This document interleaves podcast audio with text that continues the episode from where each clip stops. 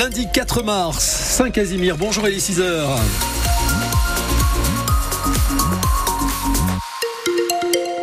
La bande-annonce de ce 6-9 avec euh, le bilan des vacances à la neige, Mathias. Et oui, on va faire le bilan de, de ces deux semaines, trois semaines, même si on compte hein, les, les, différentes zones. Il reste euh, encore une zone en vacances pour la semaine qui s'ouvre. Mais voilà, c'est fini chez nous en, en Béarn et, en Bigorre. De la neige, on n'en a pas manqué dans les stations de ski ces derniers jours. C'est vrai, gros contraste par rapport au, au, tout début des vacances où il y a eu très peu de flocons.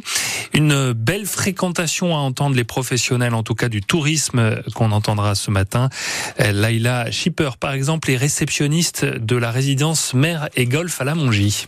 Vraiment, la tombée de la neige, ça donne envie de venir réserver un, petit séjour à la montagne. On a eu très peu de demandes de changement de date ou autre. Voilà, malgré euh, l'inquiétude qui pouvait régner au niveau de l'enneigement, euh, on était euh, à 100%.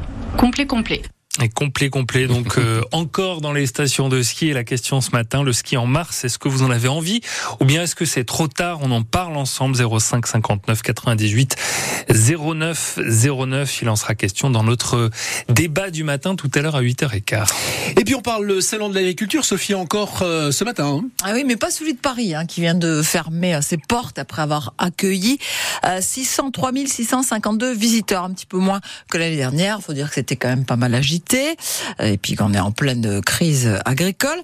Mais on parle du salon de euh, l'agriculture de Tarbes. C'est un salon régional qui démarre jeudi euh, jusqu'à dimanche avec euh, à nouveau l'interdiction d'exposition de volailles de race pure qui ne sont pas vaccinées donc hein, et qui ne peuvent donc les, les, éleveurs ne peuvent donc montrer leurs bêtes, ce qui les inquiète. Joël Duluth, le président de la société avicole de Bigorre. Nous sommes de moins en moins nombreux à élever des animaux en race pure. Et évidemment, si on nous supprime les vitrines que sont les expositions, il n'y a plus aucun intérêt. Oui, salon du 7 au 10 mars, donc euh, on en reparle ce matin. Et puis on parlera, euh, non, je, je, disais des bêtises finalement, on parlera du salon de l'agriculture de Paris, mais alors via le concours agricole général, puisque on a eu beaucoup de succès, hein, en tout cas pour ce qui concerne les produits Eh oui, made. Pyrénées-Atlantiques. On en parle dans l'éco d'ici, on a eu quand même 84 médailles. On est le département le plus titré, en particulier pour les conserveries. Hein, c'est pas, excusez-moi Mhm. du peu, Ah non, foie gras, pâté, magret, etc., etc. On verra ça dans l'éco d'ici tout à l'heure à 7h15. Et puis nous y serons dès jeudi aussi au Salon de de Tarbes. À 8h42, vous avez rendez-vous avec Thierry Sagadoito et ses affaires classées, avec pour démarrer la semaine l'histoire de Modeste. Modeste a un toit et c'est pour elle l'essentiel.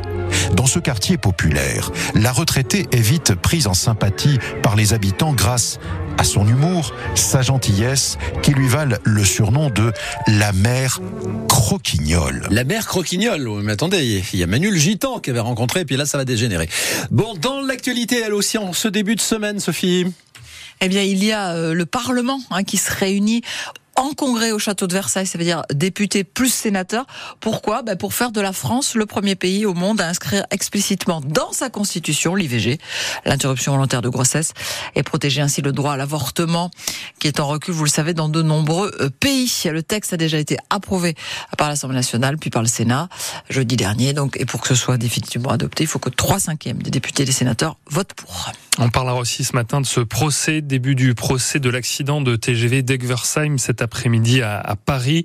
Le 14 novembre 2015, un TGV déraillé en Alsace pendant une phase d'essai. Bilan 11 morts, de nombreux blessés. Sur le banc des prévenus à partir d'aujourd'hui, des employés de la SNCF et de ses filiales jugés notamment pour homicide et blessures involontaires. La vitesse du train pourrait être à l'origine de cet accident, le plus grave accident de train pour la SNCF. Et puis une grève aujourd'hui à la SNCF. Alors il n'y aura pas de conséquences sur le trafic, mais sur les guichets, l'ouverture des guichets, les agents d'escale et les vendeurs en garde-peau sont en grève. Aujourd'hui, ils protestent contre la fermeture de ces guichets le week-end.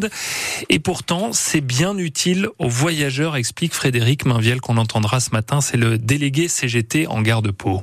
Il y a quand même beaucoup d'affluence. Il y a quand même du monde qui va acheter les billets. Les, euh, les gens qui ne peuvent pas venir les acheter du lundi au vendredi. Tout ce qu'on peut faire euh, sur une machine du guichet, on ne peut pas le faire sur les bornes libre-service. C'est les machines, euh, les automates qu'il y a dans les halls de gare. Mais avec les chèques vacances, par exemple.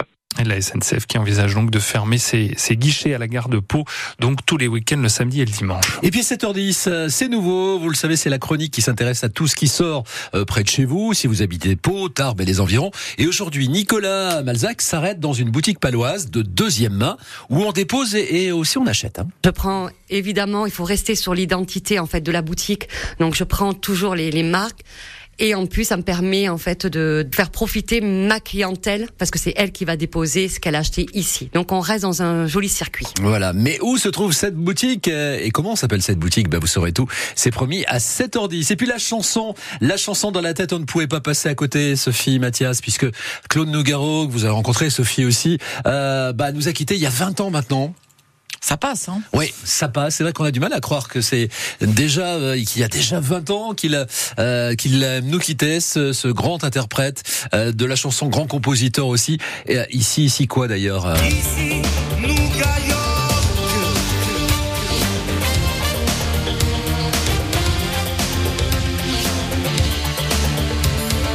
Ici, superstar, je suis gonflé à bloc.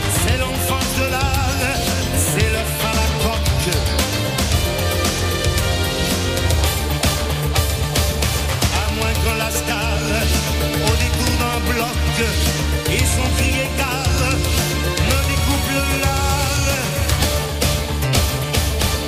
Façon jambon. York, avec ses L'album qu'il avait relancé Ouais. euh, Ah ouais, au fin des années 80 C'était auprès des jeunes. euh, Sur scène, c'était magique en plus, hein, voilà, avec ses musiciens américains. Parce qu'il avait une petite traversée du désert quand même. hein. Bah une petite oui, c'est le moins qu'on puisse dire puisque la maison de disques voulait plus euh, qu'il fasse d'album. Voilà. Il Et voulait là, plus le produire. Il a relancé euh, sa Voilà. carrière d'une manière remarquable. Remarquable. Et il disait à la fin du concert en général, quand on le voyait, j'ai pris un pied pas possible. 6h07, Claude Nougaro qui nous manque, c'est vrai. Heureusement, il y a les chansons quand même.